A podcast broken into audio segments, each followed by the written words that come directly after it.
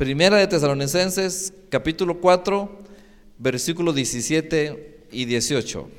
Luego nosotros, los que vivimos, los que hayamos quedado, seremos arrebatados juntamente con ellos en las nubes para recibir al Señor en el aire. Y así estaremos siempre con el Señor. Por tanto, alentados los unos a los otros con estas palabras. Gloria al Señor. Pueden sentarse, hermanos.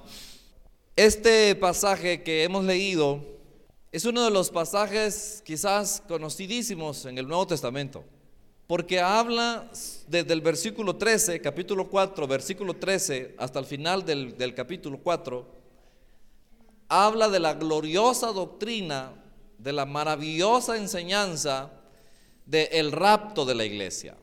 ¿Se alegran por eso, hermanos? Hablar de la doctrina del rapto de la iglesia para la iglesia sería como decirles a los niños, vamos a ir a campero. Pero como usted y yo no somos niños, usted no mucho, o sea, demuestra su entusiasmo porque, porque dejamos de ser niños. Pero la Biblia dice que el que no se haga como un niño no va a entrar en el reino de los cielos. Esta doctrina debe de emocionarnos cada vez que la oigamos. Esta doctrina tenemos que alabarla cada vez que la oímos. Esta doctrina tenemos que, hermanos, que vivirla antes, hermanos, con fe y con alegría.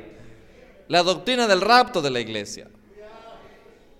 Les repito, a veces los padres, los maestros, hacemos uso de esa estrategia con nuestros hijos. De hablarles de algo que les vamos a dar que para ellos es emocionante. Y si usted emociona a sus hijos, cúmplales por favor, porque para ellos su palabra es palabra de padre. Si usted le dice el próximo domingo, te voy a llevar a comer pizza, el niño a partir de ese momento está empezando a vivir el siguiente domingo. Y, si es de una edad como la nena de hermana Orfa, me imagino que dice, ¿y hoy qué día es? Pues hoy es domingo. ¿Y cuándo me vas a llevar? El otro domingo.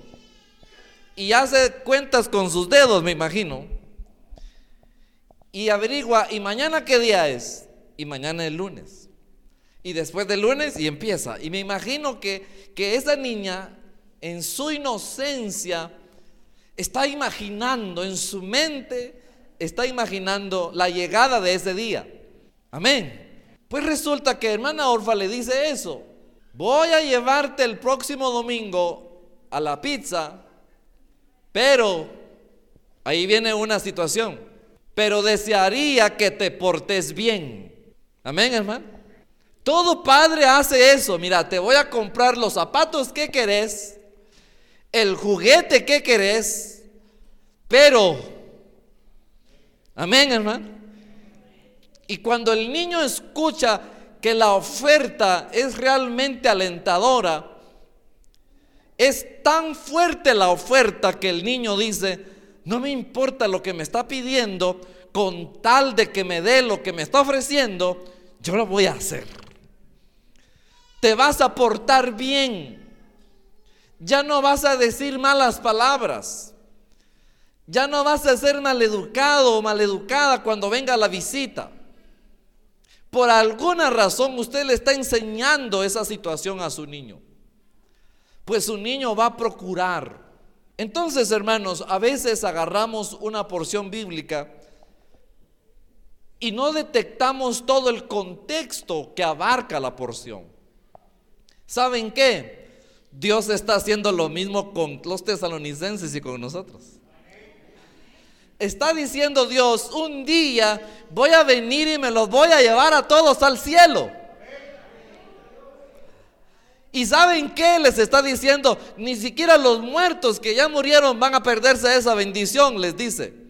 Porque los muertos en Cristo también van a resucitar primero y juntos vamos y ustedes los que han quedado van a ser transformados y nos vamos a encontrar con el Señor en los aires para irnos a estar con él.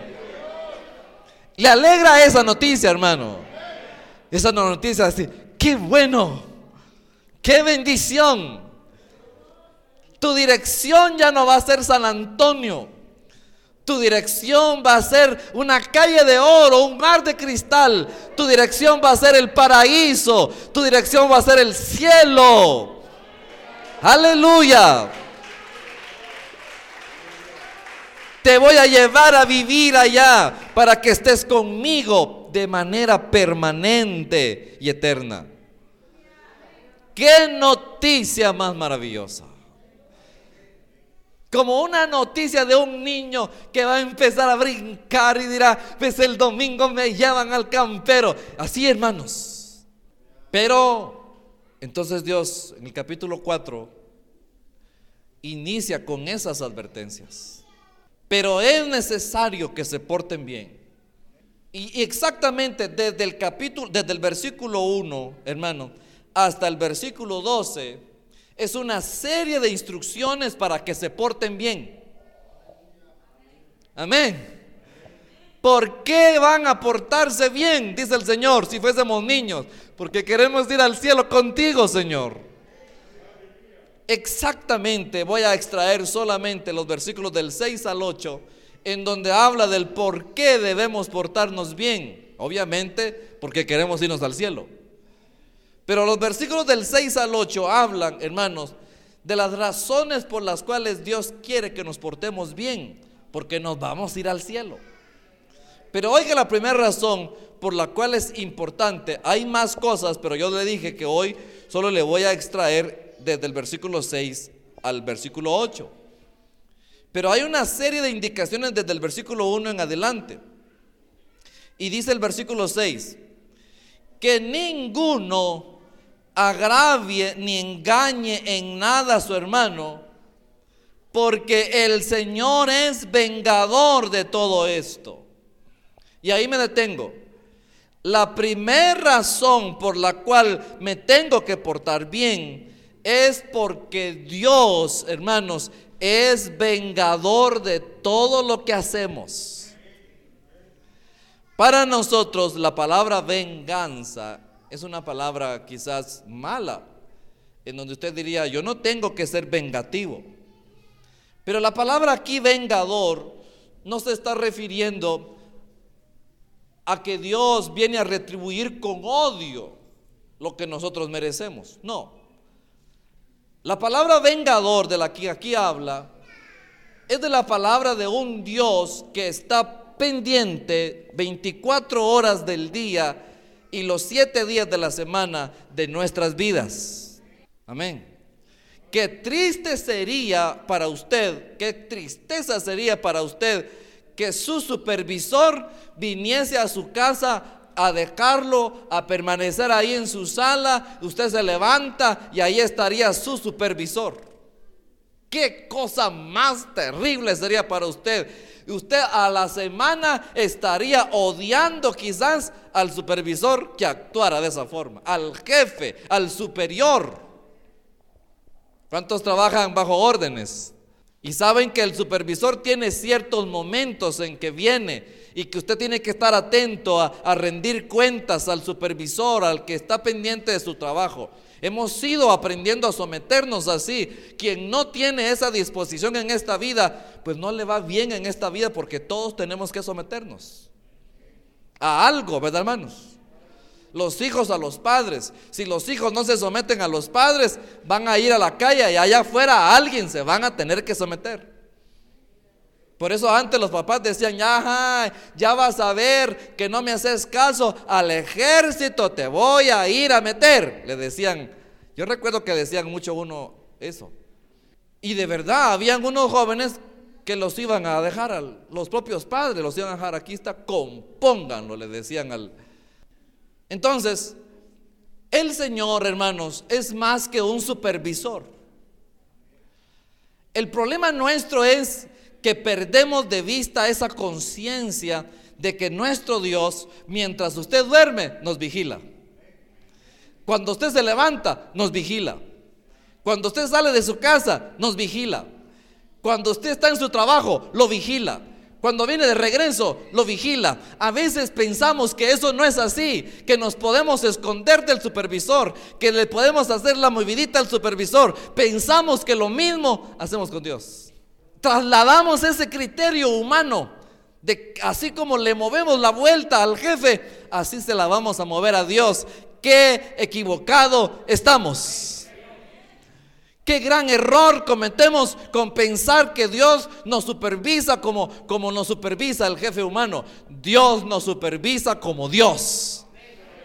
¿Y cómo es Dios? Es omnisciente. ¿Y qué es ser omnisciente? Hermanos, todo lo sabe. Dios es omnipresente. ¿Y qué es ser omnipresente? Está en todas partes. Usted no ha dicho la palabra todavía y Dios ya sabe lo que dijo. Dios sabe lo que piensa. Dios sabe lo que sueña. Dios sabe lo que usted cree de los demás. Dios sabe todo. Por eso dice el versículo 6, que ninguno agravie ni engaña nada a su hermano, porque el Señor es vengador. La palabra vengador quiere decir Dios estará anotando y apuntando todas las acciones suyas y mías y el día en que estemos frente a Él en el tribunal de Cristo nos va a decir estas y estas y estas y estas acciones yo te vi. Amén, hermanos. Él es vengador. La palabra vengador, como le digo, no es lo que usted piensa. La palabra vengador quiere decir, Él está atento a cada obra de injusticia y ninguna obra de injusticia se le va a pasar. Amén, hermanos. Todos los errores y pecados que hemos cometido en esta vida los vamos a pagar. Amén. Si usted se arrepiente de ellos, nos los serán perdonados. Pero muchos, aunque nos sean perdonados, las consecuencias las vamos a tener que pagar. Hay muchas cosas que hemos cometido en esta vida que pensamos que así se quedaron o así se van a quedar. Yo de estudiante, hermano, bueno, malo que lo diga, mis hijos me oyen y pensarán que es un mal ejemplo, pero es mi verdad yo de estudiante éramos entre picardía y hambre, porque uno de joven padece de mucha hambre. Estudié en un internado y ¿sabe qué hacíamos? Salíamos a robar gallinas. Y el mismo director nos dijo una vez, acábense las gallinas porque aquí la gente piensa que la escuela es un gallinero y la escuela no es un gallinero, así que cómanle las gallinas a esta gente. El mismo director nos dijo eso. ¿Y tú qué crees, hermano? Nos dio alas, gallina vista y nos la íbamos a comer a los ríos de ahí de la escuela. Los sábados, los domingos, en las noches, 10 de la noche, estábamos haciendo caldo de gallina, hermano. Comíamos elotes de todos los cultivos de la vuelta. Habían dueños de terrenos que nos escopeteaban, hermanos. Pero nos tiraban escopetazos de una munición de sal. Y a muchos nos quemaron, a mí no, corría muy rápido. Pero a usted le está dando risa y esto, y probablemente a mí también, pero eso no es una, un orgullo haber hecho eso, es una picardía de muchacho que mi mamá, si a veces sabido eso, le debió haber dado una gran vergüenza porque no me había enseñado a eso a mi mamá. ¿Qué tal, que me, ¿Qué tal si me hubiese quedado con la costumbre de robar gallinas? Que me hubiese gustado andar robando gallinas. Nos comíamos patos, chompipes, hermano, un estómago de jóvenes que eran las 10 de la noche comiendo, hermano.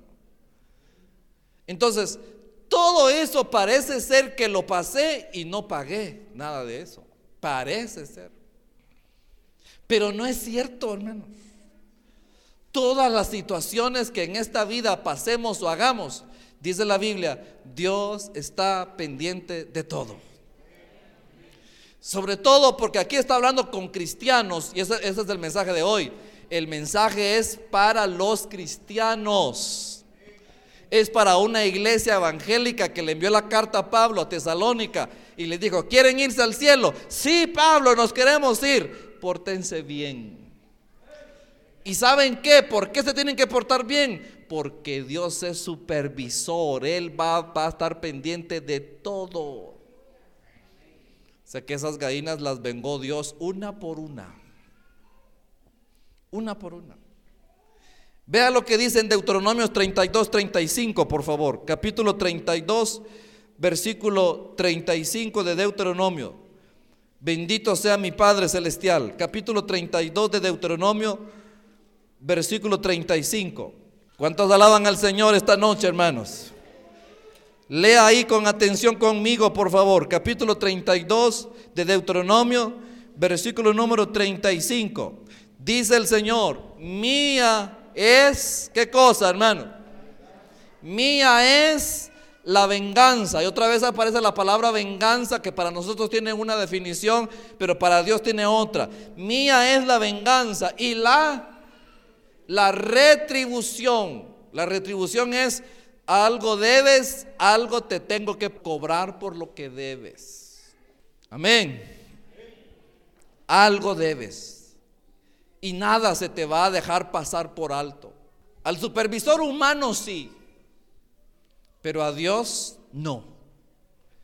Si se nos ha ido metiendo esa mentalidad, hoy quiero desengañarlo, sacarlo del error, hermano. No nos va a dejar pasar nada el Señor que no se lo confesemos y que no le pidamos perdón. Por eso es maravilloso este tiempo de gracia, porque en el tiempo de gracia podemos venir a Él, abogado tenemos para arrepentirnos y pedirle perdón al Señor. ¿Cuántos se alegran de este tiempo maravilloso que estamos viviendo, hermano? Tiempo de gracia. Cuando usted vino a Cristo, nos perdonó el Señor pecados pasados, pecados presentes y pecados futuros.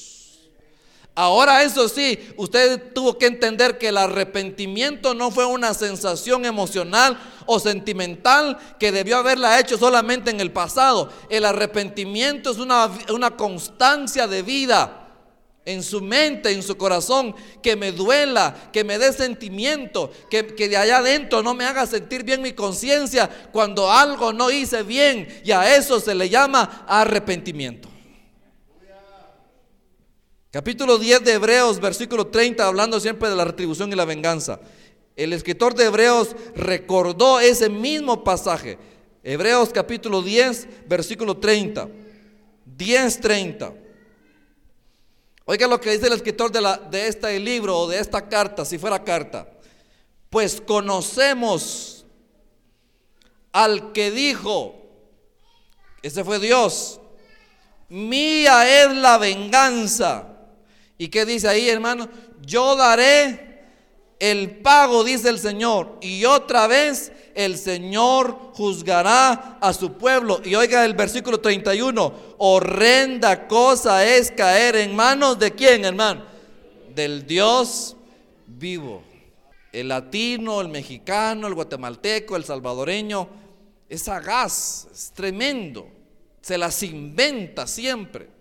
¿Cómo tiene una habilidad tremenda. No, no hay Estados Unidos que cierra fronteras, que, que evita que, que nada. Ahí van siempre. Nunca han dejado de haber coyotes porque se las buscan y se las. el delito en Guatemala es un problema de conciencia, del corazón. El chapín, hermanos, va adelante.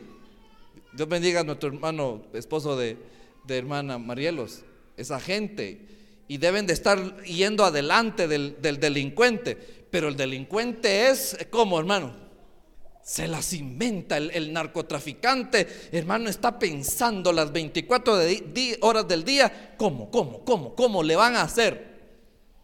Y se las inventan de tal forma que el guatemalteco, hermano, si algo sabe es de corrupción, tristemente. Amén. Tristemente. El empleado de la energía eléctrica ahí anda y el que quiere averiguar, mire, si quiere le arreglo ahí un chapucito, usted paga menos, pero ahí me pasa un poquito. Y usted dice, ¡zas! Ahí vamos. Y ahí va también el, el cristiano, tratando de hacer la movida, tratando de ir adelante, de ver cómo, de cómo hacemos, hermano. Va adelante según él, queriéndole dar la vuelta al Señor. Pero la Biblia dice, hermano, ¿quieren ir al cielo? Sí, podemos decir, pórtense bien, amén. ¿Por qué hay que portarnos bien? Porque Dios es que, hermano, es vengador, es retribuidor. Va a pasar el escáner y a cada uno sabe, en este momento un escáner a cada uno. ya está medido el escáner, dice Dios. Ya sé los celotes que se comieron hoy. Ya sé las mentiras de esta semana. Toditas.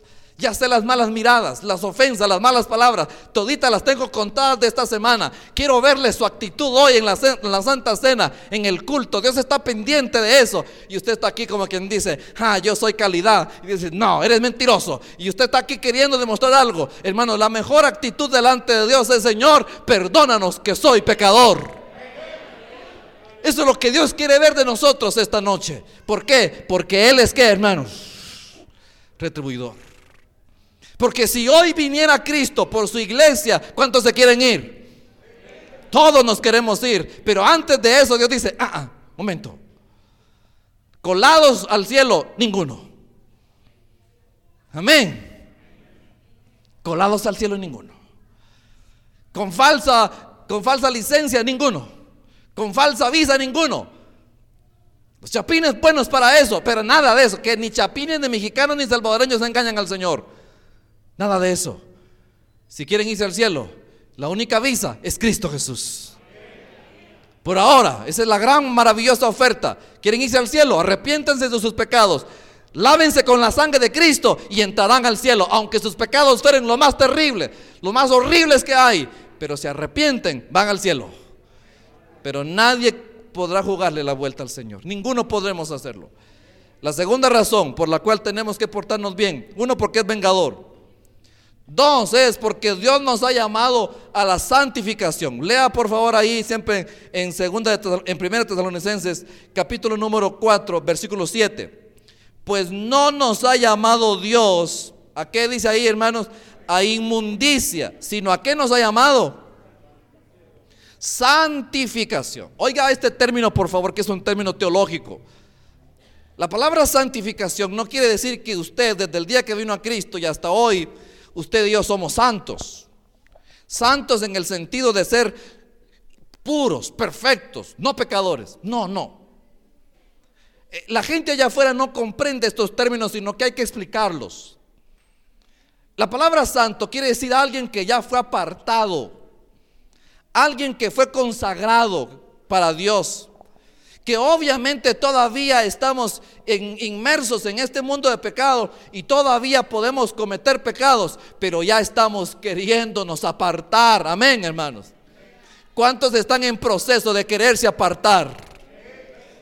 Sí, de ser distintos, de ya no ser iguales. Y todos vamos en ese proceso. Le repito, una vez yo fui con, con mi tío que me invitó a una reunión de alcohólicos anónimos, ahí en el progreso. Y ese concepto no se me ha ido de la mente. Cada persona que pasó a hablar dijo, hermanos, y, ellos usan malas palabras, dijo, ya tengo 10 años, tantos meses, tantos días de no beber, dijo. Le dije yo, lleva la cuenta. Pasó otro hermano, dijo, ya tengo 5 años, tantos meses, tantos días de no beber, dijo, y gracias a Dios por eso. Luego pasó otro y dijo, ya gracias a Dios, dijo que ya tengo ocho días de no beber. Ve, dije, este va menos. Después le pregunto a mi tío, le digo, tío, ¿y por qué todos dijeron eso? Mi hijo me dijo, porque aquí así es, me dijo. Aquí el que tenga 30 años de no beber, todavía se está recuperando. Amén, hermano el que tenga 30 años de estar aquí, no piense que ya está libre de, ya no volver a beber, me dijo. Cada día que viene es un día de victoria, me dijo. Y yo dije, agarré esa idea y dije, ¿cómo no vamos a entender los evangélicos que aquí también nosotros somos cristianos en vías de recuperación? Amén, hermano. Si ustedes pasaran a dar testimonio como los alcohólicos, entonces pasaría alguien, hermano, tengo 30 años de ser evangélico, con tantos meses, con tantos días, y desde ese día para acá, aquí voy caminando, recuperándome, gracias a Dios. Sí, esa es la gran diferencia, ¿no? Somos cristianos en vías de recuperación. Nadie puede decir, hermanos, ah, yo soy tipo, yo ya la hice. No, todos vamos en esta lucha. Todos estamos peleando. Y santificación quiere decir eso, hermano. Me quitaron la vestidura sucia que yo tenía y me pusieron una vestidura nueva. Andaba andrajoso, sucio, maloliente, porque el pecado es así. Usted y yo no lo notamos, no lo sentimos, pero ante Dios que es espíritu, ante Dios que es santo, cuando nos ve así, hermanos, eso es algo inaceptable para Dios. La única razón por la cual Dios nos aceptó es porque le dijimos, perdónanos nos arrepentimos de nuestros pecados. Y cuando Dios vio que eso era sincero, vio Dios y vino con un gran amor, nos abrazó, nos lavó, nos limpió y dijo, aquí quítate esa vestidura sucia y nos puso una nueva vestidura. Hoy la gente nos mira vestidos diferentes y nos dicen, ve, y usted no, no, se va a pavonear como que si fuera un pavo real, sino que usted va a decir humildemente, esta vestidura es la santificación. Amén, hermano. ¿Qué vestidura carga esta noche, hermano? ¿La vestidura de quién? Del Espíritu Santo.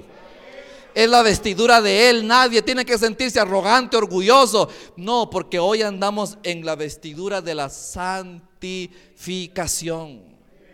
¿Por qué es que hay que portarnos bien? Porque Dios no nos ha llamado a inmundicia. Nos ha llamado a qué, hermanos? A santificación. Es que Dios puso algo en nosotros que se llama instinto de limpieza. Cuando éramos niños, ese instinto no estaba muy desarrollado.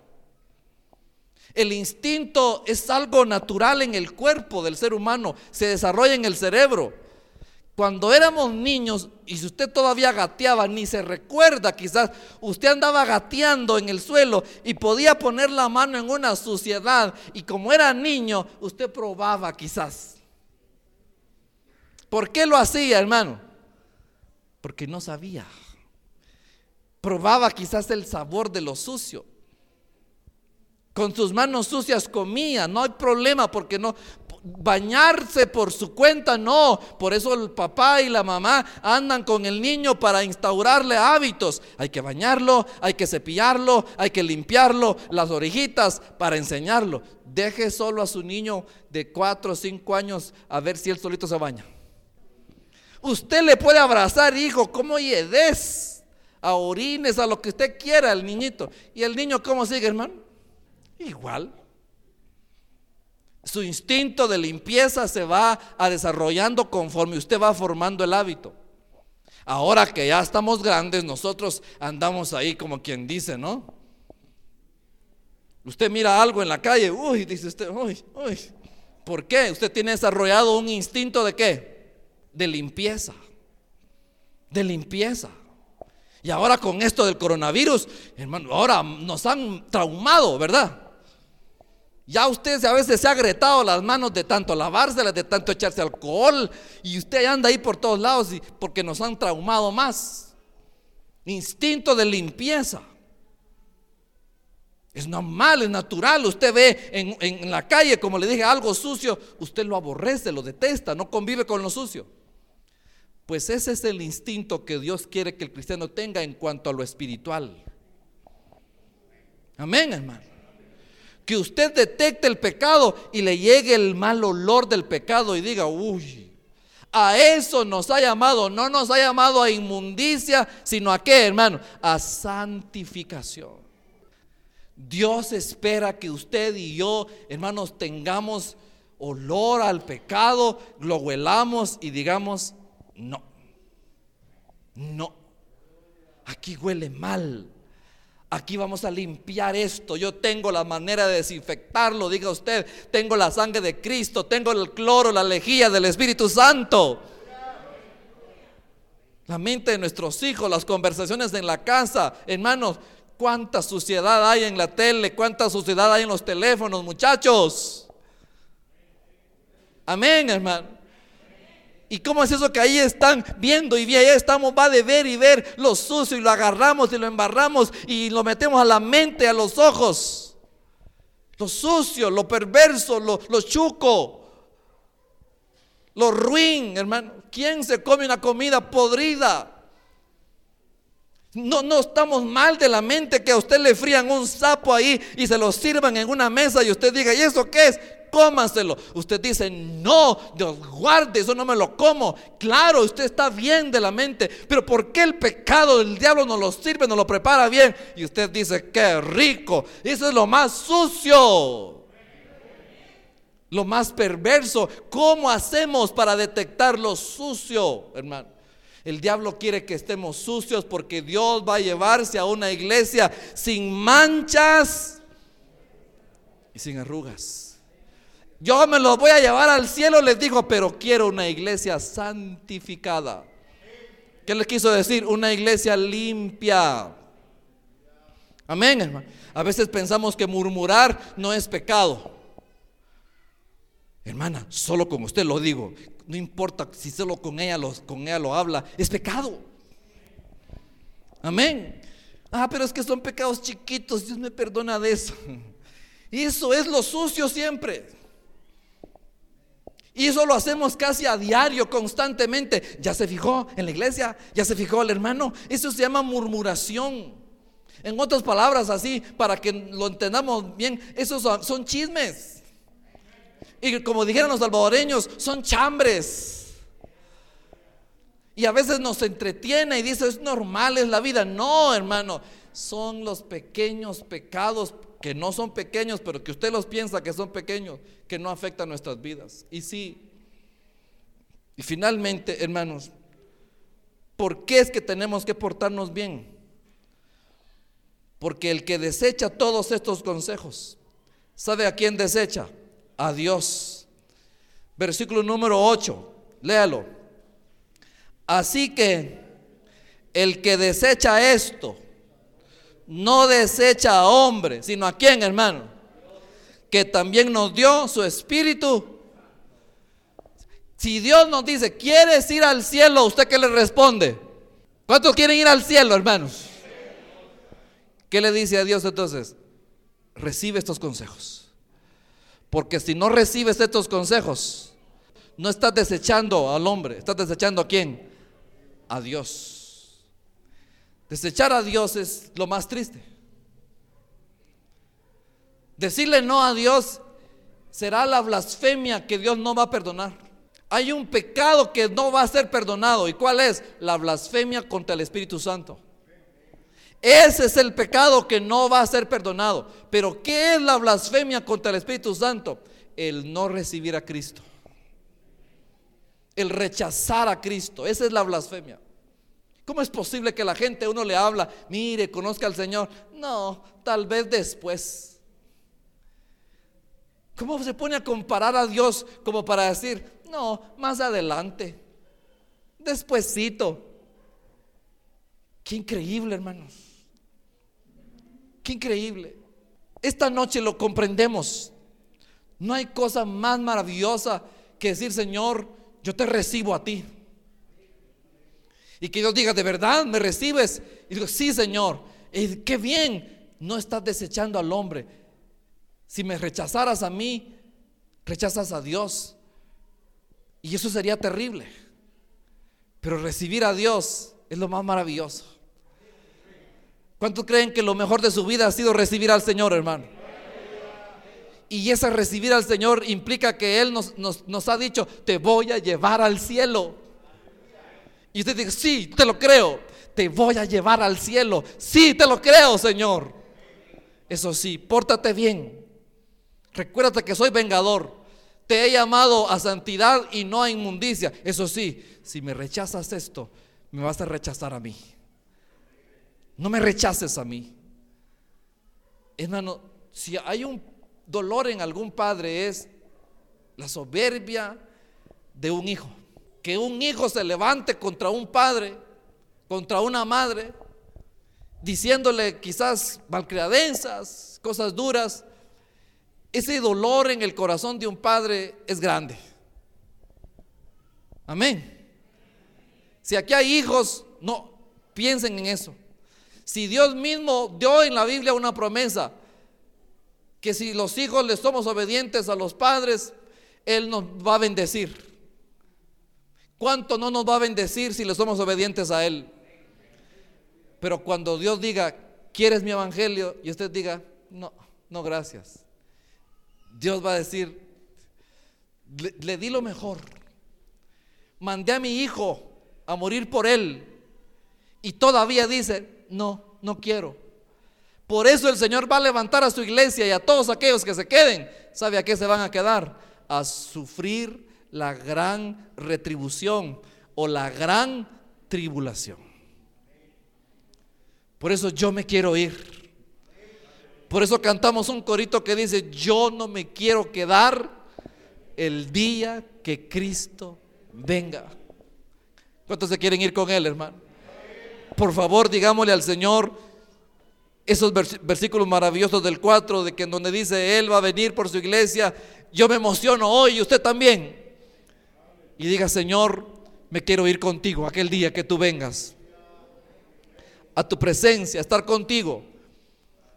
Pero recuerde que antes de eso Él nos dice, pórtate bien. Pórtate bien. Que no te he llamado a inmundicia, sino a santificación. No te vayas a atrever a desechar estos consejos. Porque si lo desechas, me desechas a mí. Dios será feliz, ya lo es ahora mismo, de que seamos sus hijos.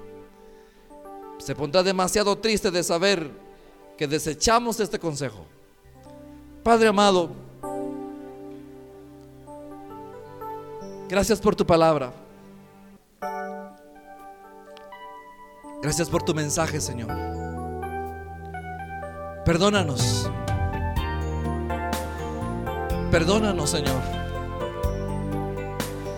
Hermanos, este es un buen momento, por favor, que le pidamos perdón. Todos. Si Él viniera hoy, perdóname, Padre. Nos arrepentimos. Tú has visto todo mi caminar. Si hoy vinieras, estoy listo. Estoy listo, Señor. Perdóname. Te he fallado con mis acciones. He mentido. He pecado. He jugado con la inmundicia. Dígaselo.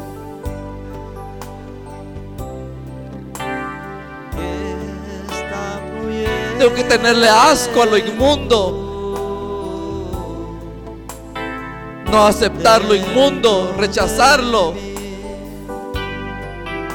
Perdónanos. Perdónanos, Señor. Cada paso de mi vida lo has controlado. Cada decisión de mi vida la has visto. Cada mala mirada que he dado la has visto.